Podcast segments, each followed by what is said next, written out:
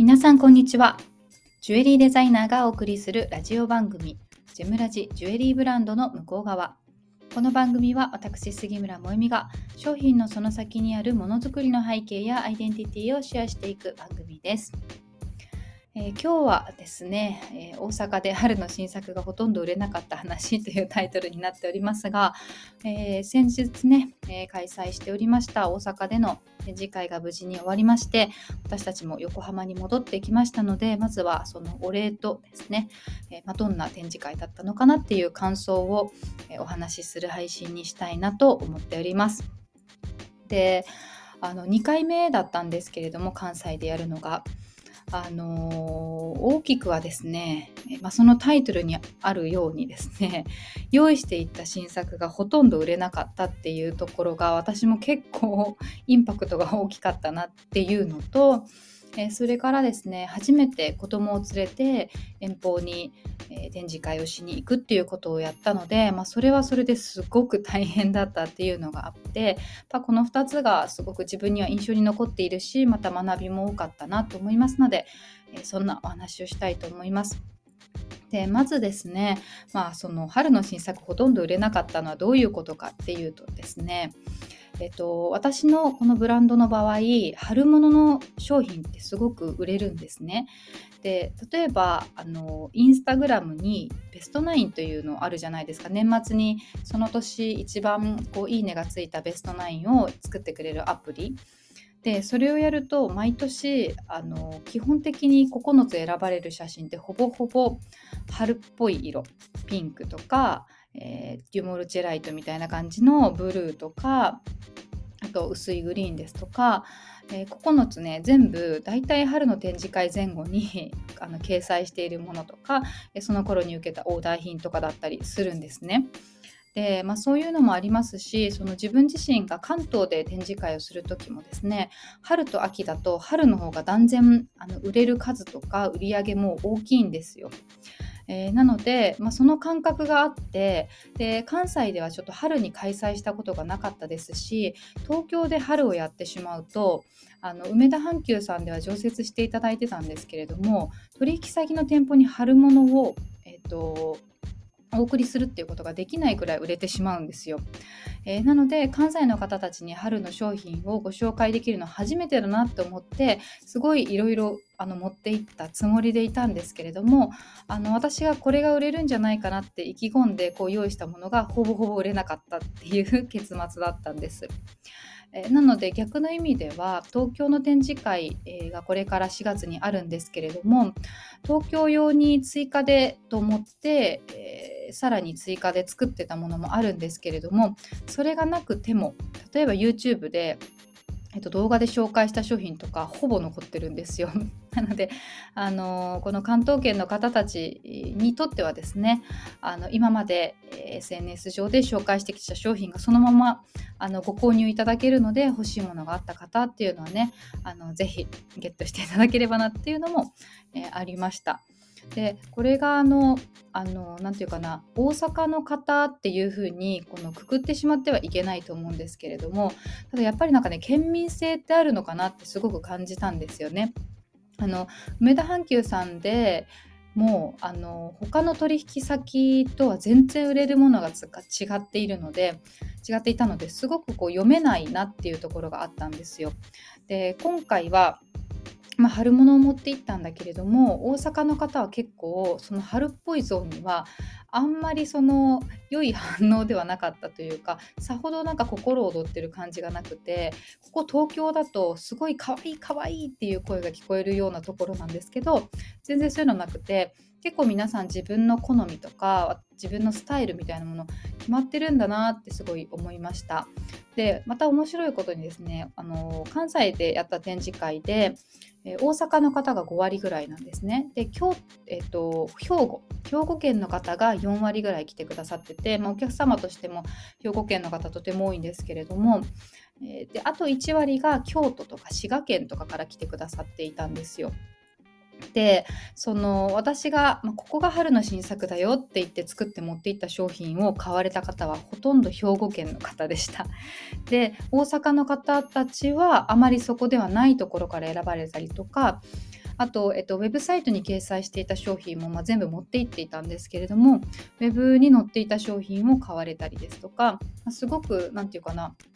面白いなって思いました。新作だから買うとかこの季節だから買うとかそういうのではちょっとないのかなと。なので次回春にやる必要ないかもしれないしあるいはその季節の縛りとかって作る必要ないかもしれないしこう日頃から好みがはっきりされてる方たちはあの今回の展示会の商品のラインナップだとあんまりピンとくるものが少なかった方もいらっしゃるんじゃないかなって思うのであのオールシーズン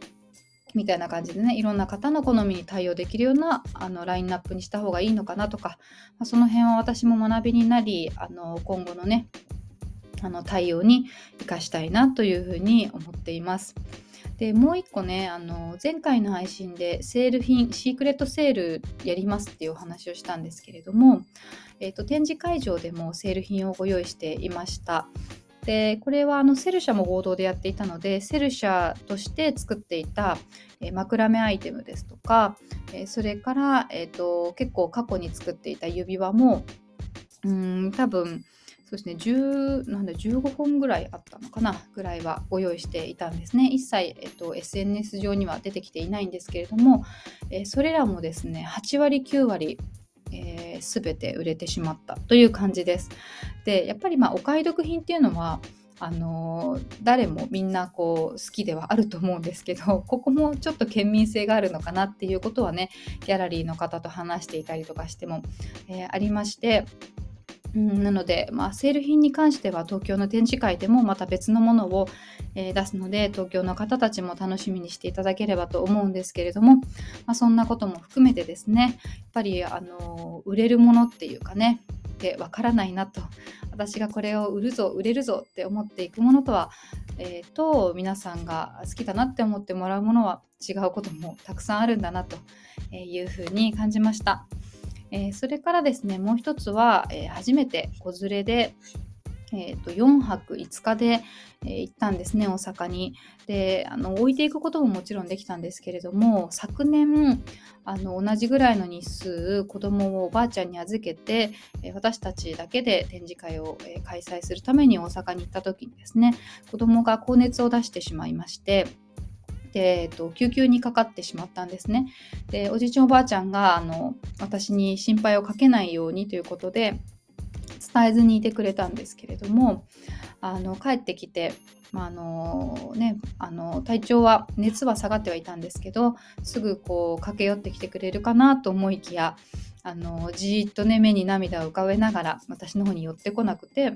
で私の手を引っ張ってねベッドのある部屋までおじいちゃんたちがいないところまで、えー、引っ張って連れて行って、まあ、そこで初めてこうポロポロ涙を流しながらねあのギュッとしてきてなんかすごくこう親としては心苦しいというか心が痛むというかねあのかわいそうなことをしてしまったなと思って、まあ、1日2日じゃなかったっていうのもあるんですけれども、まあ、その時にね来年は絶対に連れていくというふうに決めていたんですよ。でただですね2歳4ヶ月で、まあ、その時よりもさらにわんぱく度が増して成長していますし、走ったりとかもね普通に全然できるようになっていますし周りの方から言われてもやっぱりあのかなりうちの子はあのよく動くみたいなので止まっていることがないんですよね。えー、なので1人の大人がえっと、1人で1日子守りをするっていうのはまあまあ無理だなっていうようなえー、わんぱくやんちゃな子になってしまっていまして、えー、ですのでもうおばあちゃんだけでは無理。で、え、まあ、パパもねあの混まない日は半日抜けたりですとか、えやりくりをしながら、まあ、私も展示会が終わったらすぐ宿に戻ってあのいつもだったらね展示会の後、まあ、お客様の返信をしたりとかえー、今日は何が売れただろうとか確認したりとかいろいろあるんですけれどももう何もできない。一切何もできずに、まあ、すぐお風呂に入れてご飯を食べさせて、えー、まあ、自分もねお風呂に入ってそして9時に寝ると、まあ、その時間のなさとかこの切り替わり具合とかねそういうのは私としても初めての経験でまあ、普段家にいる時は行ってもおじいちゃんたちも近くに、えー、いてくれるしあの家の中だったらね別に何を壊そうだって自分たちのものだしなんですけれどもやっぱり外だとね常に気を張っていなければいけなかったりするので、えー、そういう意味では子供にとっても、まあ、いい経験になったかなと思いますが私たち親も本当にぐったり しておりました。えー、あの車でね行ったんですけれども帰りの車はまかなり子供も本人も疲れが出てしまって、えー、ぐずっていまして私もなんか大暴れするので顔面を負傷しまして、えー、もう珍道中で帰ってきたんですが、まあ、とにかくとにかく何もなくね無事に帰ってきてこれたことだけが 本当に良、えー、かったなと思います。まああのこれはね私自身のことではあるんですがこの配信聞いてくださってる方は子育て世代で同じように活動されてるとかジュエリーやってるという方も多いので、まあ、そういう方のあの参考になるかは分かりませんが、えー、本当にその小さい子供を連れてえー、展示会を地方でやるっていうのはね、まあ、かなり大変だしリスクも大きいよっていうことをね、まあ、ちょっと先に経験した身としてシェアをしたいなと思います。であの先ほどですね、えっと、セール品展示会場でご用意していたという話をしたんですけれども同じようなアイテムを、えー、今夜9時、えー、9時じゃない8時からオンラインでも8本ほど、えー、ピンクサファイアの細いリングなんですけれども掲載をいたします。で、えっと、大阪店ではね、そのピンクサファイアのリングは8本大阪でも用意してたんですけど、全て売れてしまったんですね。で、えっと、単色ではなくてピンクの薄ピンクから濃いピンクにかけてこうグラデーションしているような、えっと、サファイアなのでちょうど桜の季節とかだと花びらみたいな感じですごく可愛いんですがこれももともと ZOZO タウン用に作っていたものなんですよただ作っておいたもののえ ZOZO ではね3万円4万円5万円っていうような単価のものはもう一切売れないっていうことが、え、分かったので結局は ZOZO には出さずにいた商品です、えー、なのでご覧になったことがある方はあまりいないのかなというふうに思いますが、まあ、シークレットセールということで価格帯もあのサファイアと14金というコンビなんですけれどもとってもお買い得になっていますのであの手元に春らしいジュエリーをねあのちょっと迎えたいなという方とかあとすごく腕が細いので重ね付けもできますしサイズがね大阪に持ってたのはほとんどピンキーリングのサイズだったので皆さんピンキー用に変わってくださったんですけれどもまあ、そんな感じで使えそうかなというふうなね、ものがあれば、えー、ぜひ概要欄にウェブサイト URL 貼ってありますので、そちらのページから見てみてください。えー、それではね、今日はこの辺にしたいと思います。私はこれから東京の展示会の準備が始まりますので、えー、まあ、ちょっと、ちょっとというかね、かなり忙しいシーズンなんですけれども、スタンド FM は音声配信は変わらず、えー、週2回ぐらいやっていきたいと思いますので、え、今日はこの辺でお別れしたいと思います。それではまた次回お会いしましょう。